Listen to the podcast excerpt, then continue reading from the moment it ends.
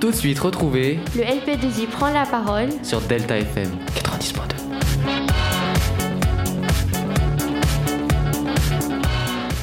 Bonjour à tous et bienvenue dans cette nouvelle émission du LP2I Prend la parole, l'émission où les LP1 et LPN parlent de sujets qui leur plaisent. Il est 16h39 et nous sommes le 25 janvier. Programme. Aujourd'hui, pour cette émission, Paul, qui nous revient d'entre les morts, soi-disant, nous fera une chronique sur la primaire populaire. Noé, qui est à la technique aujourd'hui, continuera avec sa chronique sur la musique de film. Ensuite, bon, bah, il nous manque Romain, qui n'est pas là. Il est confiné chez lui pour cause de Covid. On lui fait un gros bisou. Mais cette fois-ci, nous avons deux invités très spéciaux pour interagir avec nous. Bonjour Ilan. Deux invités très spéciaux, je vais commencer spéciaux. par ça. Spéciaux. Mais bonsoir, bonsoir. bonjour Ilan, bonjour Gabriel Et aussi. Gabriel. Salut. Bonjour tout le monde. Gabi, qui est sa première émission, je pense. Oui, Enfin, en direct en tout cas. en direct. Et moi, je vous parlerai des questions que les enfants peuvent vous poser. Et vous n'avez pas forcément la réponse. Juste après une pause musicale Juste bien après. méritée. Oh, et une Allez, très bonne Paul. musicale. Raconte-nous tout ça.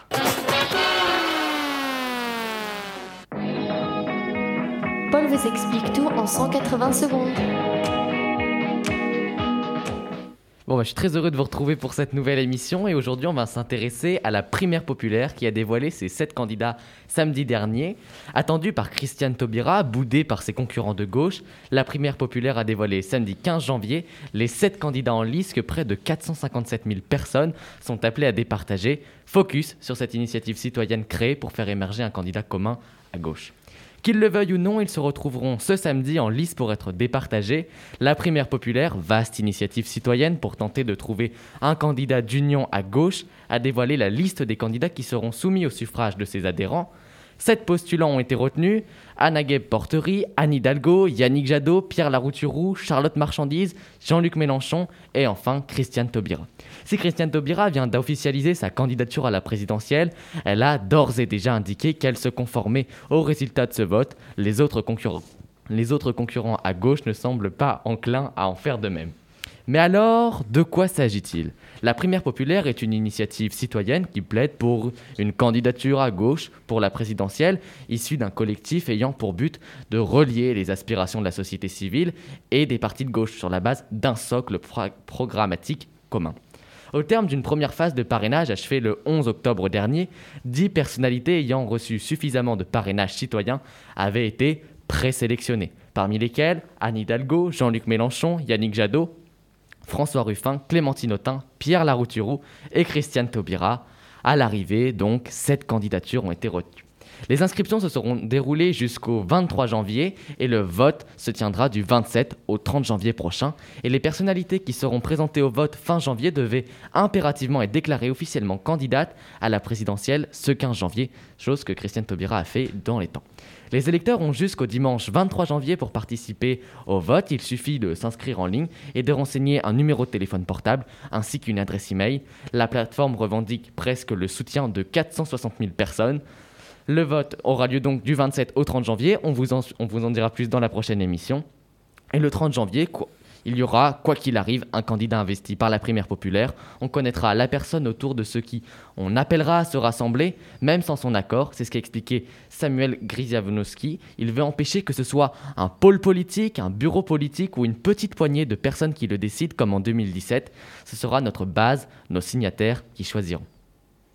Merci, Merci, beaucoup, Paul. Paul. Malheureusement, tu vas devoir euh, t'en aller en parce cours. que. Oui, tu vois, on est au deuxième semestre. Mais t'inquiète, on, pense fort- on pense fort à toi pour Et d'ailleurs, je viens de recevoir un petit message de Romain qui nous écoute en direct actuellement. Ah, super, Et il mec. nous fait des gros bisous. Coucou aussi. Romain. Donc on lui fait des gros bisous. Et Allez, là, tu Paul. retournes en cours. Voilà, c'est On, ça. on peut Bon, bah, dire je à fais- la semaine prochaine. Je À fais la des semaine bisous et prochaine. bonne émission. Peut-être. Salut. Ben alors, je pense qu'on peut passer à ma petite chronique, cette fois sur la musique de Danny Elfman. Qu'est-ce que vous en pensez? Ah, Allez, ça vous va? c'est parti. Allez, c'est parti. Bonjour à tous et bienvenue sur une nouvelle analyse et découverte symphonique du tricotin. Aujourd'hui, nous allons encore aborder le cas d'un compositeur spécifique, Danny Elfman, en se penchant de très près sur sa bande originale culte. Je nomme ici Édouard Domain d'Argent. Allez, c'est parti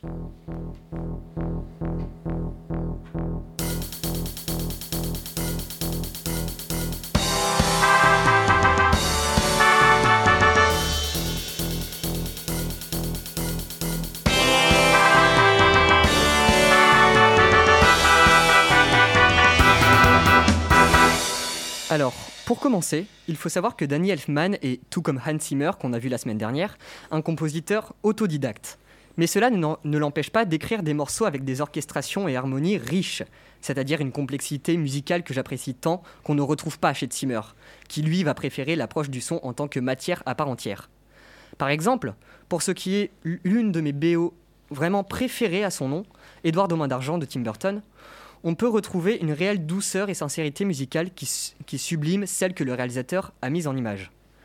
En effet, Édouard Domain d'Argent est un jeune homme créé de toutes pièces par un inventeur fou et qui, en temps normal, reculé du monde et n'ayant aucune connaissance de la modernité des banlieues américaines, va être plongé dans, cet univers qui le dépassera complètement et qui, malgré la mise en lumière de son âme d'artiste, va le renvoyer dans son manoir reculé.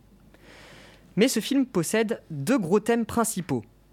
Le premier ressemble à une sorte de berceuse avec sa tonalité majeure, sa douce mélodie, et bien sûr ses cordes frêles, ses chœurs intimes et son célesta, caractéristique de toute la bande originale, qui va sublimer ce magnifique thème relié à Kim, la fille dont Edward tombe amoureux.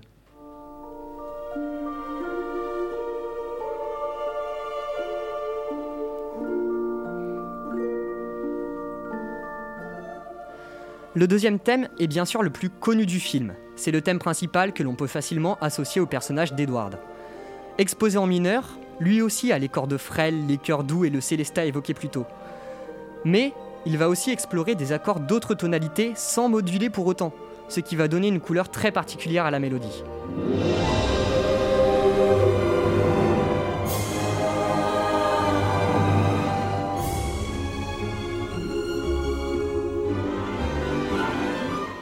Ce type d'enchaînement d'accords surprenant est l'une des caractéristiques de Daddy Elfman que l'on retrouve dans la quasi-totalité de ses bandes originales.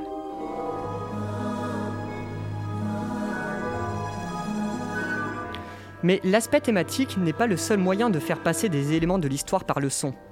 On peut aussi noter une orchestration très singulière. En effet, dans des OST plus classiques comme Star Wars de John Williams, Pirates des Caraïbes de Hans Zimmer et Klaus Badelt, ou encore vraiment la plupart des bandes originales de toute époque confondue, on retrouve une orchestration très romantique, en mettant fortement en avant les cordes et les cuivres. Dans la musique d'Édouard Domain d'Argent, les cuivres, eux, sont mis de côté pour laisser place au cœur et au bois, et ils n'interviennent que pour illuminer une mélodie en fin de phrase.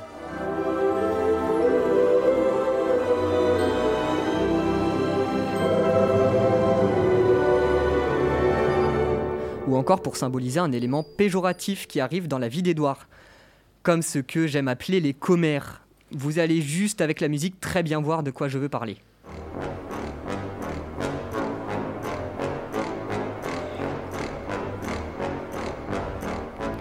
Mais parfois, Danny Elfman va jusqu'à frôler la musique contemporaine, avec une tonalité difficilement apparente et des notes de piano un peu fofolles dans le grave. On peut retrouver ce genre de procédé dans Beetlejuice ou Batman, eux aussi réalisés par Tim Burton et composés par Elfman.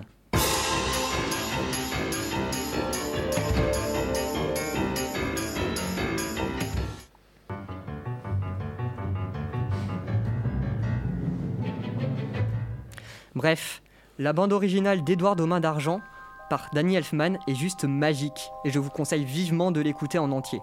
Tout comme ses autres bandes, originales des années 90, comme Batman, Beetlejuice ou encore L'étrange Noël de Monsieur Jack. Moi je vous dis à la semaine prochaine pour une nouvelle analyse et découverte symphonique du tricotin.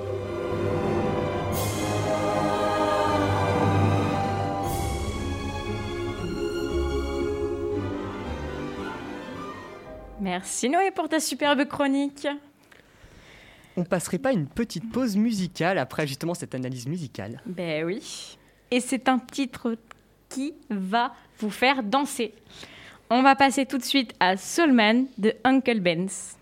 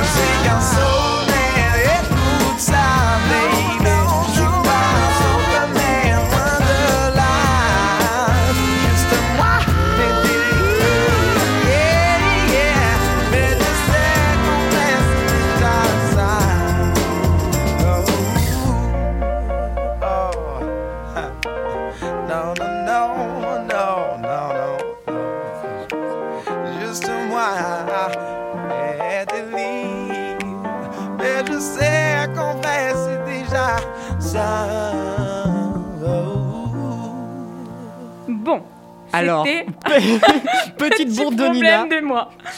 Ce n'était pas Oncle Ben, ça c'est la marque de riz. C'était Soulman de Uncle Souls. Je ne sais pas si je le prononce à l'anglaise ou à la française. de Oncle Soul. Voilà, Oncle Soul. Bon, Bref, ça c'était la petite disclaimer. Ouais, après cette petite bourde de Nina, je pense que tu vas nous faire une petite chronique pour te rattraper. Oui, Et t'as intérêt de faire quelque chose de bien. La semaine dernière, c'était court. Oui, la semaine dernière, c'était trop court. Allez Nina, raconte-nous tout. Pourquoi ce sont les parents qui décident Hé les amis, dites-moi, c'est quoi ça C'est qui lui Pourquoi Comment À quoi tu penses C'est où Tu te poses peut-être des questions Pas, de panique, Nina y répond. Ne pas jouer à la console, te coucher tôt, aller à l'école. Tu as l'impression que tes parents décident de tout à ta place. Et ils te répètent souvent Quand tu seras grand, tu feras ce que tu veux. Et tu trouves ça exagéré. Mais tes parents ont ce que l'on appelle des droits et des devoirs. Pour t'élever, ça s'appelle l'autorité parentale. Alors c'est quoi le rôle des parents? Tes parents ont plusieurs missions. Garantir ta sécurité, ta santé, ton bien-être et ton éducation. Rien que ça. C'est pour cela qu'ils décident de pas mal de choses pour toi. Par exemple, la maison où tu habites, très souvent avec eux. Ils doivent vérifier que tu vas bien à l'école, que tu fais bien tes devoirs. Ça, c'est le devoir parental. Pour, que tu restes en bonne santé, tes parents peuvent surveiller ton temps d'écran, réduire la consommation de sucre, de sucre ou t'inciter à te lever, à te laver. Et te demander qui tu fréquentes et où tu te rends. Un seul objectif, ta protection. Bien sûr, tes parents sont aussi là pour t'écouter. Ils doivent te faire, ils doivent te faire confiance et te respecter. Mais ça, les enfants, c'est dans les deux sens. Une loi dit même qu'ils sont obligés d'associer leur enfant aux décisions qui le concernent selon l'âge et le degré de maturité des enfants. En résumé, plus tu grandis, plus tes parents te demandent ton avis et plus ils te laissent la liberté dans tes choix. Car leur responsabilité est de prendre soin de toi, mais aussi de t'aider à développer ta personnalité pour devenir l'adulte indépendant et épanoui que tu souhaites être.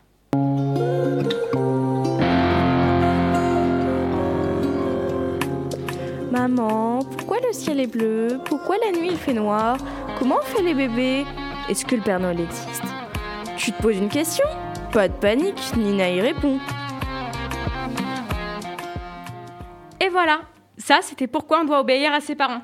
Maintenant, on va passer à un débat avec Noé, Gabriel, Ilan et moi sur le décrochage scolaire et comment l'éducation le perçoit. Alors déjà, je pense que ce serait bien de définir un petit peu le décrochage scolaire, parce que c'est pas forcément une notion qui est simple à comprendre pour ceux qui ne le connaissent pas. Ilan, euh, Dis-nous ce que tu penses sur le décrochage. Euh, déjà, Ilan, il est stupéfait parce que j'ai jamais vraiment écouté votre émission, j'en ai toujours écouté des extraits. Et la fluidité et la, magnificence de ce truc, c'est incroyable. Ah non, mais ça, on est des pros, nous. Euh, J'irai pas jusque-là. Oh. ok, le, le décrochage scolaire. Ben, euh, tu m'avais pas dit sujet avant, donc j'ai très peu pu euh, y réfléchir. T'inquiète pas, là le but c'est de donner ton ressenti, ce que tu penses du décrochage scolaire, ce que tu penses que c'est l'éducation le perçoit. Bah, déjà, euh, pour moi je dis que s'il y a quelqu'un, pour moi c'est à la fois un ressenti de la personne concernée, et aussi, ça se voit entre guillemets dans les chiffres, même si je déteste le dire, de, le truc de faut que tu aies des bonnes notes pour réussir ta vie, etc. Je suis pas dans ce modèle-là, mais bon, ça se ressent aussi dans ce genre de truc. Et pour moi, euh, c'est. C'est comme euh, la, la, dépression qu'on a mis du temps à diagnostiquer, à diagnostiquer que c'était une maladie. Le décrochage scolaire va falloir mettre du temps avant de se concentrer sur le fait que c'est euh, que Gabi se que on peut euh, en sortir, que c'est pas grave et que l'école n'est pas un fondamental pour réussir ta vie. Si t'es pas bon à l'école théorique, entre guillemets, genre euh, être assis 8 heures par jour euh, devant un bureau pour pouvoir travailler, ok, il n'y a pas de problème. Fais de l'alternance, fais de, ce que tu veux. Et pour, pour ça que moi, le décrochage scolaire, je ne le vois pas tellement comme un problème. Je me dis juste, je me dis pas euh, que hum, c'est que tu un problème à l'école, je me dis plus que c'est que l'école n'est pas fait pour toi. Et qu'il y a toujours une autre solution. Ok. Gabi, juste avant que tu répondes, Et je, qui me slice.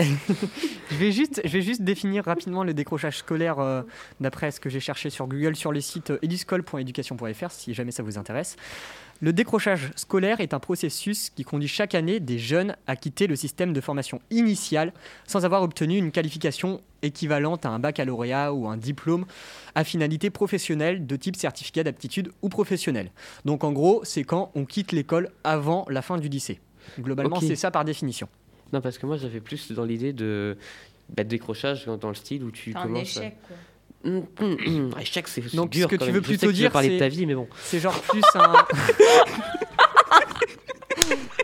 C'est tellement dommage, je n'ai pas de son de clash. Magnifique punchline, bravo. Et bref, reconcentre- reconcentre-nous. Love. On va dire Bref, en en fait, ce que tu veux plus dire par décrochage scolaire, c'est un état mental dans lequel tu vas petit à petit te, te décrocher de l'école, même si après tu peux, tu peux y revenir. C'est c'est plus ça. Genre, c'est ça Même ou même juste une période, entre guillemets. Gabi, dis-moi ce que tu en penses. Alors, Toi, toi qui n'as pas l'habitude de faire de l'émission radio, ça, ça va être marrant d'improviser Ah, comme mais ça du débat, par contre. euh, Ah, Là, non, du mais- débat, là, euh, c'est pas du petit débat, quoi. Non, mais euh, dans ta définition, tu disais qu'on associait ça à, à l'arrêt avant le lycée ou avant les 16 ans, C'est ce par dit. Mais euh, je pense qu'en fait, on peut aussi l'avoir sur les études supérieures. Il y a énormément de personnes, par exemple en médecine, où ils vont en fac et ils se rendent compte que c'est pas du tout fait pour eux. Hmm. Et en fait, ils n'arrivent pas à suivre les cours, ils tombent peut-être en dépression, ou on pourrait appeler ça aussi un décrochage scolaire, car ils n'arrivent pas à assumer en fait les cours qu'ils veulent suivre. Du coup, est-ce que le décrochage scolaire, ça pourrait aussi être ça? Moi, Bah, je pense que oui. Moi, je pense qu'il y a aussi euh, la dépression peut être soit l'une des conséquences d'un décrochage scolaire, soit l'un des facteurs d'un décrochage scolaire. Je pense un vicieux, ça. Oui, ça peut être les deux, ouais. Mais euh, par rapport à ce que tu dis, Gabi, c'est très intéressant. Mais après, euh, justement, il y a euh, y entre guillemets un problème à ça. C'est que hum, c'est difficile de changer d'études supérieures, entre guillemets. Parce que changer de voie au lycée, ça va. Au collège, t'es pas spécialisé, on s'en fout. Au lycée, c'est encore possible. Une à deux années après le bac, ça va. Mais après, quand tu parles déjà en cinq ans de médecine, c'est un peu compliqué. C'est pour ça que, je sais pas si ça existe, mais des sortes d'aides ou d'institutions par lesquelles passer pour pouvoir se remettre dans une bonne voie, ce serait cool. Mais je crois déjà il y a la- l'assistante scolaire généralement dans les établissements, l'assistant scolaire ou l'assistante scolaire qui est euh, qui a pour but de remettre les élèves dans le droit chemin quand il le faut. Est-ce que c'est en études sup, t'as en fac, etc. C'est une bonne question. Alors, nous, au la lycée, réponse. on a la conseillère d'orientation. Voilà, conseillère d'orientation. Moi, j'y suis jamais allé. Moi non plus. Moi, j'y suis allée une fois. Et juste euh, concernant comment l'éducation le perçoit. Et, euh, ce serait bien genre euh, de recentrer le débat un petit peu. Oui. À votre avis, comment, bah, à mon avis, l'éducation, c'est, on parle de l'éducation nationale, donc euh, du gouvernement, Mais on peut aussi se mettre à l'échelle d'un lycée, par exemple. De à l'échelle d'un lycée ou d'un professeur. Ta C'est- famille aussi, elle On, peut, on va, on va parler elle de tout dans tous ça. les cas. Vous êtes là pour exprimer euh, votre avis, c'est, c'est l'important. Mais à votre avis, comment ça peut être perçu, perçu par les institutions en général? Donc euh, ça peut être les lycées, euh, le gouvernement, com- comme on l'a dit, euh, tout ça. Ilan, tu lèves la la main. main. Vas-y, dis-nous ta J'ai- réponse. J'ai l'impression qu'actuellement, le décrochage scolaire est perçu plus comme un échec. Mais comme je l'ai dit, pour moi, c'est pas un échec, c'est juste euh, une erreur de parcours ou. Ouais, juste une erreur de parcours. Et Bonne le- réponse, pardon. Et justement, j'aime euh, quelque chose qui dit euh, euh, si tu fais une erreur une fois, c'est pas grave, mais si tu l'as fait deux fois, c'est une faute. Mm. Il faut pas faire de fautes, faut- des erreurs, on s'en fout, des fautes, c'est bien. Des fautes, c'est bien. Des fautes, c'est pas bien. Oula Oula, oula, oula. Ilan, tu. Donc, euh, pour moi, c'est pas vraiment une erreur. C'est pas, euh, c'est pas vraiment un échec, pardon, c'est plus une erreur de parcours. Et justement, on devrait avoir un moyen, pas forcément une institution. euh, Donc là, tu parles pour, les, pour les personnes concernées. Mais moi, je pense que ce qui est vraiment. Du point de vue de l'éducation, justement, Ouais. je pense que du point de vue de l'éducation, ils devraient s'y intéresser et mettre en place. Euh, parce que dans les lycées, certes, on a conseillère d'orientation, ça c'est pas mal, mais aussi à d'autres échelles pour. euh, parce que par exemple, euh, je suis arrivé au collège, j'avais à peu près une idée de ce que je voulais faire, mais j'en connaissais des, tas et des tas. Bon, au collège, on s'en fout, mais même là au lycée, tu regardes sur tout le monde. Tu vas voir quelqu'un, tu demandes qu'est-ce que tu veux faire plus tard. Tu as combien de chances qu'ils te répondent euh, Je sais pas. Ben, justement, c'est. Et ça, ça amène à des erreurs de parcours c'est qui amènent au décrochage scolaire. Ouais, c'est ce qu'on dit tout le temps à chaque fois les professeurs. Euh, dès qu'on demande ce qu'on veut faire euh, et qu'on répond euh, quelque chose de positif, qu'on a un projet, ils disent déjà tu as un projet de vie, Ça, c'est 50% du taf. Oui, justement, c'est pour ça que pour moi, euh, déjà le stage de troisième, c'est cool, mais c'est trop tôt. En troisième, t'es pas Ah non, assez non mature. je pense, pour- je pense que C'est bien le que- stage de troisième. Oui, mais, mais après, alors, tu en dois tout cas, continuer. il faudrait que actuellement il y en ait. Je sais que par exemple au LP, parce que je vais en faire un, il y en a. euh, J'en fais un. Oui, mais toi ça compte pas. Non, je rigole. Je crois qu'il a un problème avec la section STMG Alors, qui est pourtant mais non, très bien. mais c'est- c'est c'est toi que j'embête, c'est pas les STMG, je les aime bien. Je rigole. Euh, Je disais donc, euh, les stages là que tu. Ils sont pas assez mis en valeur par Oui. euh, le lycée ou par l'éducation nationale, etc. Bah, parce en que c'est fait, possible. Faut- on peut en faire n'importe quand dans Oui. le lycée, suffit de demander à Mais l'administration. je suis sûr que beaucoup d'élèves ne le savent pas. Ouais. Et pour moi, faut- il en faudrait limite un minimum nécessaire. Parce que c'est là que si tu as une Mm. idée professionnelle Bah, tu, Tu rentres vas y aller directement dans le vif du sujet. et tu quoi. vas voir concrètement si pendant 40 ans de ta vie, tu dois faire ce métier ou pas. Ouais. Ouais. Bon, après, tout, tout, tout peut changer. La, la période d'avoir un seul métier dans sa vie est, est révolue, mais ça, c'est un autre débat. Ouais. Gabriel, Oui. est-ce que tu as par exemple euh, des idées de solutions que tu pourrais amener à... pour contrer ce, ce décrochage scolaire? Je, je vois que tu fais non de la tête. Tu n'as vraiment aucune idée. Alors, j'en ai absolument aucune idée, je vais pas vous mentir. C'est parce que toi, tu réussis trop bien. Voilà, en fait, je suis excellent dans tout Ouais, voilà, Non, non.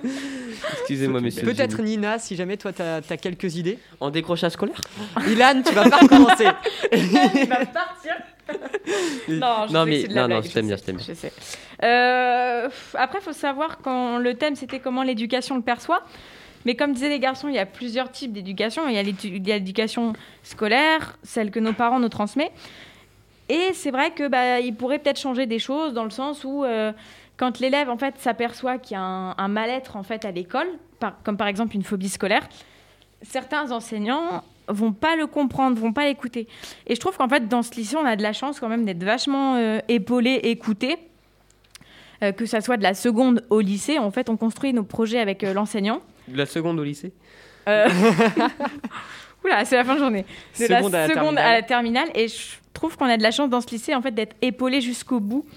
Et euh, comme disait Ilan, moi je trouve que moi j'ai pas fait de stage en troisième parce qu'avec la crise sanitaire je n'ai pas pu. Ouais. Et je trouve que là j'en ai un dans deux semaines par exemple.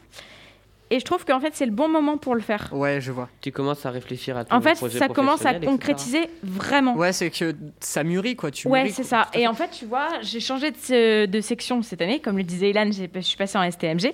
Pas de jugement sur les STMG, ils travaillent fort. Et euh, ce projet, c'est... Ilan, je vais te couper ton micro. hein. non, mais c'est pas moi, c'est Gabi qui m'a fait rire. Et le projet, en fait, c'est concrétisé vraiment quand je suis rentrée en STMG. Ok, d'accord. Mais euh, on a de- vraiment de la chance dans ce lycée parce que. On trouve- est écouté et épaulé, en fait. Mais même pas que. Il y a, Moi-même. il y a Il y a toute la section aussi. des ACF et même des BAS en seconde qui sont vraiment les, les projets euh, que les élèves vont mener. Ça. Juste ça, ça permet d'apporter du concret. Et je pense que le décrochage scolaire, c'est aussi que certains élèves, ils ne voient pas le Oui. bout du tunnel. quoi. Donc ce concret qu'on apporte dans ce lycée, ça va franchement aider les gens. Oui. C'est- C'est un marchepied pour, euh, pour sortir la tête de l'eau. quoi. Et Tu moi, tu as dit un truc qui paraissait intéressant, c'est euh, euh, les profs ne le voient pas ou le comprennent pas, etc. Je sais pas si c'est déjà mis en place, mais soit on met totalement une personne spécialisée là-dedans, soit on offre aux profs une formation. Ouh, les thunes que ça va coûter à l'État. Ok, on met, on met en place une personne. Non, mais ça pourrait être une bonne idée que les Ouais. profs, comme ils sont en contact des élèves, que euh, on a vu que le harcèlement scolaire, que le décrochage Ouais. scolaire, que, le phobie scolaire, beaucoup trop de scolaire, euh, ont été beaucoup, pas stigmatisés, mais euh, ont fait beaucoup euh, débat, ont beaucoup ressurgi ces derniers temps. Ce serait pas une si mauvaise idée de faire je, quelque je chose. pense aussi, tu vois. Oui. Avec cette façon Mais de je- parler, je on peut aller loin. que on n'en parle pas assez souvent. On, on parle allez, une fois par an du harcèlement Alors, scolaire. Alors non, Non. le harcèlement scolaire, ça on en parle beaucoup plus qu'avant. Mais même, Ça, même, cool. même en en parlant, le harcèlement scolaire, euh, si vous regardez bien, ça diminue pas. Non. Euh, pourtant, on, on sensibilise énormément sur ça. On Oui, mais sensibilise l'accompagnement après. est bien meilleur. Oui, On est Ce d'accord. qui t'aide à en sortir au final. C'est quand Mais il n'y a pas d'accompagnement, mais que tu as beaucoup de personnes, bah, c'est pourri. Mais Ouais. quand tu as de l'accompagnement, en fait, ce- ce- ça va pas de suite mieux. Mais en vrai, c'est déjà un grand pas. C'est Quand un t'as grand de pas. Mais le l'accompagnement, problème, c'est que c'est les t'as de la chiffres, compréhension derrière. les chiffres, ils ne baissent pas. Ouais, mais Non. le problème, euh, l'accompagnement, on l'a, mais le problème maintenant, c'est de le détecter, genre. D'aller vers l'accompagnement. Non, pas l'expérimenter, c'est juste que c'est cool, t'es accompagné, mais on sait, si, Ouais. si, si on sait pas que t'es harcelé, si on sait pas, nanana, C'est pour ça d'ailleurs, c'est je fais la, petite pub. Si vous êtes dans le lycée et que vous écoutez, il y a toujours le même- dispositif Sentinelle et référent qui est mis en place. Donc, euh, Où tu es dedans, précisons quand où, même. où je suis, bien sûr. En gros, totalement, il fait sa pub. Pas du tout. C'est faux. Pour les LP1, allez voir Noé Tricoire, il s'occupera très bien de vous. Avec un H, avec un H, N-O-H. Mais euh, faudrait que soit- faudrait qu'il y ait un dispositif euh, un peu pareil dans tous les lycées. Je pense qu'en fait, copiez-nous, enfin, copiez le LP. Copier le LP. C'est bon. Copier le LP. Enfin, enlever quelques petits trucs, euh, genre. euh, La bouffe. Oui. Non, alors, alors, alors, non. On, on- on On part, se sur autre chose. On se part sur autre chose. On revient sur comment l'éducation perçoit le décrochage scolaire. À Moi, votre peux- avis, est-ce que c'est un vrai problème que l'éducation nationale aimerait arrêter ou alors pour l'instant c'est pas du tout leur priorité Comment dire qu'il y a une crise sanitaire en cours Ouais, alors, je mais pense alors que... mis de côté le Covid. Ça va être compliqué. Alors, je pense que, euh, mis à part la crise sanitaire, comme on le disait, ils cherchent à le pas. Ilan, il est pénible. Ils cherchent à en parler, à trouver des solutions, mais il y a toujours cette crise sanitaire qui bloque le truc. Le harcèlement, on en a parlé très peu. Les chiffres ont augmenté. Le on en parle on en parle beaucoup. beaucoup maintenant, les chiffres n'ont pas diminué. Mm. Donc, est-ce que ça ne ferait pas pareil pour la- le décrochage scolaire, tout simplement? En fait, il faudrait vraiment mettre des actions concrètes. Et je pense que ce qui a accentué, on va dire, le décrochage scolaire, c'est le confinement de mois de mars. C'est vrai ça en plus. Ben, Peut-être pour certains élèves de type collège-lycée, mais je pense que le pire, ça a été pour les étudiants.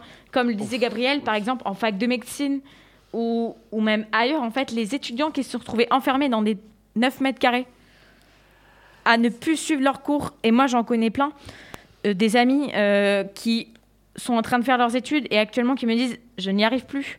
Je n'ai plus envie. que le Covid, il y a quasiment tout le monde qui commence à, à ne plus voir la sortie quoi. Ouais. Donc euh, Alors- les, les étudiants, euh, les étudiants qui qui, qui, qui, qui- qui juste euh, sont commencent le- leur décrochage scolaire, leur potentiel décrochage scolaire, Ouais. mais c'est encore pire pour eux quoi. Ouais. Ouais. Après, moi, je pense que le confinement, en fait, il a fait que amplifier de toute manière euh, ce que les gens allaient faire plus tard. Oui. Par exemple, il y a- il y a beaucoup de troisième ou de quatrième qui ont voulu arrêter l'école. Mais en fait, je pense que dans tous les cas, ils n'auraient pas passé le lycée après. C'est ce que Quand en nous- troisième, tu commences à, à plus vouloir travailler et puis à abandonner pendant un confinement, je pense que le lycée, ils auraient de toute manière pas supporté euh, la charge de travail que tu as en première avec des spécialités et tout. Je suis d'accord. Je suis plutôt d'accord. Ouais. encore une fois, merci le lycée d'avoir mis en place les BS. Tout simplement. Parce que là, tu, tu Parce que. Ilan, nous- d'ailleurs, cher LP1 et LPN, Ilan Ah non, non, et Del donnent des cours de maths En BS, si vous êtes de niveau en première, BS, en 1C9. 50 euros de l'heure. non, plus sérieusement, euh, j'enverrai un mail. Mais euh, un mail. moi, point de vue de l'éducation, comme on nous a parlé un petit peu d'éducation plus euh, familiale des parents, point de vue des parents, Ah, ça doit être compliqué pour eux aussi. hein. ça doit être compliqué, mais Soit ils le voient, soit ils le voient pas. après Ouais, là, j'ai pas, j'ai pas de témoignage à donner, j'ai pas de chiffres, je suis, je suis du point de vue des parents, je connais pas, mais je, je m'imagine le classique. euh, ah, oui, t'es en décrochage scolaire, euh, oulala, euh, oulala, faut faire attention, oulala, tu vas louper ta Travail, vie. travail. C'est euh, exactement Ouh là là, euh, t'as 6 de moyenne, euh, tu vas euh, finir clodo Non. Non, non, pas forcément. C'est pas parce que tu es nul à l'école que. mais juste que après, le problème, c'est que la France, elle est quand même très dirigée vers euh, le. La les- réussite. Non, oui, vers, Bah, vers la réussite, mais vers la réussite Oui. avec les études. Oui. Il y a, il y a beaucoup moins de, de directs, on rentre dans le monde professionnel qu'on on pourrait retrouver dans dans d'autres Après, pays. comme je le disais dans ma chronique, comme disait Ilan, les parents, en fait, on a ce cliché des parents, des fois, qui peuvent dire euh, Oh là là, t'es en décrochage scolaire, c'est une catastrophe, c'est une catastrophe, rappelle, faut que c'est tu un travailles. cliché. hein. C'est un gros cliché. Après, comme je disais dans ma chronique, Ça arrive, mais c'est un cliché. genre. ça arrive, mais franchement, euh, Le but d'un cliché, c'est que ce soit le plus répandu possible. c'est ça. Euh, le but d'un parent, c'est aussi de vous écouter et en fait de Ah, comprendre. Par exemple, vous lui dites voilà, j'avais prévu de faire ça comme étude, ça, mais je me rends compte en fait que ça ne marche pas. C'est vous aider en fait à construire un autre projet. bah, le rôle des parents, comme tu l'as dit dans ta chronique, c'est d'accompagner un C'est d'accompagner un enfant et de l'écouter tout simplement. Je suis Ouais. plutôt d'accord. Et hum, je voulais rebondir aussi sur le côté familial. Euh, j'ai l'impression aussi que des fois, quand euh, un enfant se trompe d'études, encore je, je n'ai pas de, de, de points à donner, je n'ai, j'ai, j'ai pas, c'est juste sur euh, une question, euh, les, moitié une question.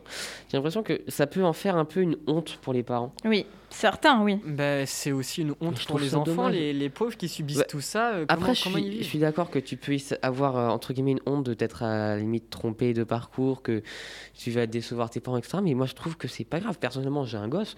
J'en ai toujours pas, hein. mais si j'en avais un, Si j'avais un gosse. Oui, si j'avais un gosse, euh, il se trompe de parcours, je dirais ben, encore heureux que tu te sois rendu compte euh, pendant Ouais. tes études et pas à la fin que devoir tout recommencer. Mais le truc, c'est que on, on nous stigmatise tellement à, à chaque fois qu'on fait une erreur, il y a sanction derrière, que si jamais on, on- on dit à nos parents, euh, ouais, euh, je pense pas avoir Ouais. fait le bon choix, on va, on va juste se bloquer mentalement, La peur à le dire. euh, la peur de le dire. Ouais, c'est ça. La peur de les décevoir, les parents, de leur dire on a investi tant dans telle étude et pourtant ça marche pas, donc je. C'est- le gros problème. En fait, il y a, il y a un gros problème aussi de- d'écoute, je pense. Mais c'est vrai qu'Ilan a raison dans le sens où euh, toujours raison. si on a des enfants, Je vais vraiment finir par te couper le micro vraiment. définitivement, toi. euh, vous devez plus m'inviter. si on a des enfants, euh, c'est vrai de leur dire bah écoute, tu t'es rendu compte que ça, ça marche pas. Merci de me le dire avant quand même que Mm. avant de la fin de lycée. Et je trouve qu'en fait, moi, j'ai mes parents, ils m'ont accompagné dans le projet, en fait, dans un projet que j'avais construit en troisième. Et en fait, j'ai vu que bah ça marchait pas. Donc j'en ai reconstruit un par- avec la STMG et mes parents en fait m'ont aidé tout simplement à construire. Et Ouais, là, ça fonctionne pour toi? Et là, ça fonctionne. Et c'est parfait. Et tu là, c'est le match. tôt, T'en as parlé. Écoute, écoute, action, action, Surtout- accompagnement, accompagnement, réussite, réussite. On le rappelle, se tromper, ce n'est pas une faute, ce n'est pas une erreur même. Je- J'aimerais dire ce n'est pas une erreur. Parce que le but L'erreur de est se tromper, le but de se tromper, c'est de pouvoir continuer après. Donc, euh, trompez-vous dans la vie. Et J'ai après, envie de dire, si tu fais pas d'erreur, c'est qu'il y a un problème. Ouais, Ah oui ça c'est vrai. Ou alors c'est que tu t'appelles Noé Tricoire et que t'as toujours raison. je peux pas me mute moi-même, je suis trop. euh, Tu t'es trompé sur j'ai le trop d'ego pour ça. je crois que tu voulais dire autre chose, non Mais Ouais. non, pas du tout.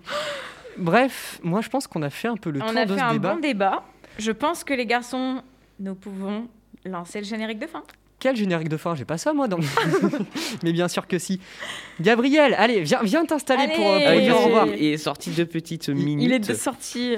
On- il dire. arrive, on, on le voit arriver jusqu'au micro. arriver. il- il Attention, marche, il marche, il marche. Attention. Attention, Attention. son casque, il Et rebonjour Gabriel. Gabriel, Et de nouveau parmi vous. Oui. bah, pour dire au revoir. Pour... Oui, Eh bah, tout à fait. Au revoir tout le monde. Pour dire au revoir. C'était le LP2I prend la parole sur Delta FM 90.2. Vous pourrez retrouver toutes les rediffusions sur YouTube, Deezer, Spotify et le site de Delta FM, bien Tu sûr. parles pas un peu vite là? Non, c'est- non, c'est l'instant pub. C'est l'instant pub, j'ai l'habitude. On vous dit à la semaine prochaine. Au revoir tout le monde. Salut, Je salut serai pas là, je vais vous manquer. Ciao.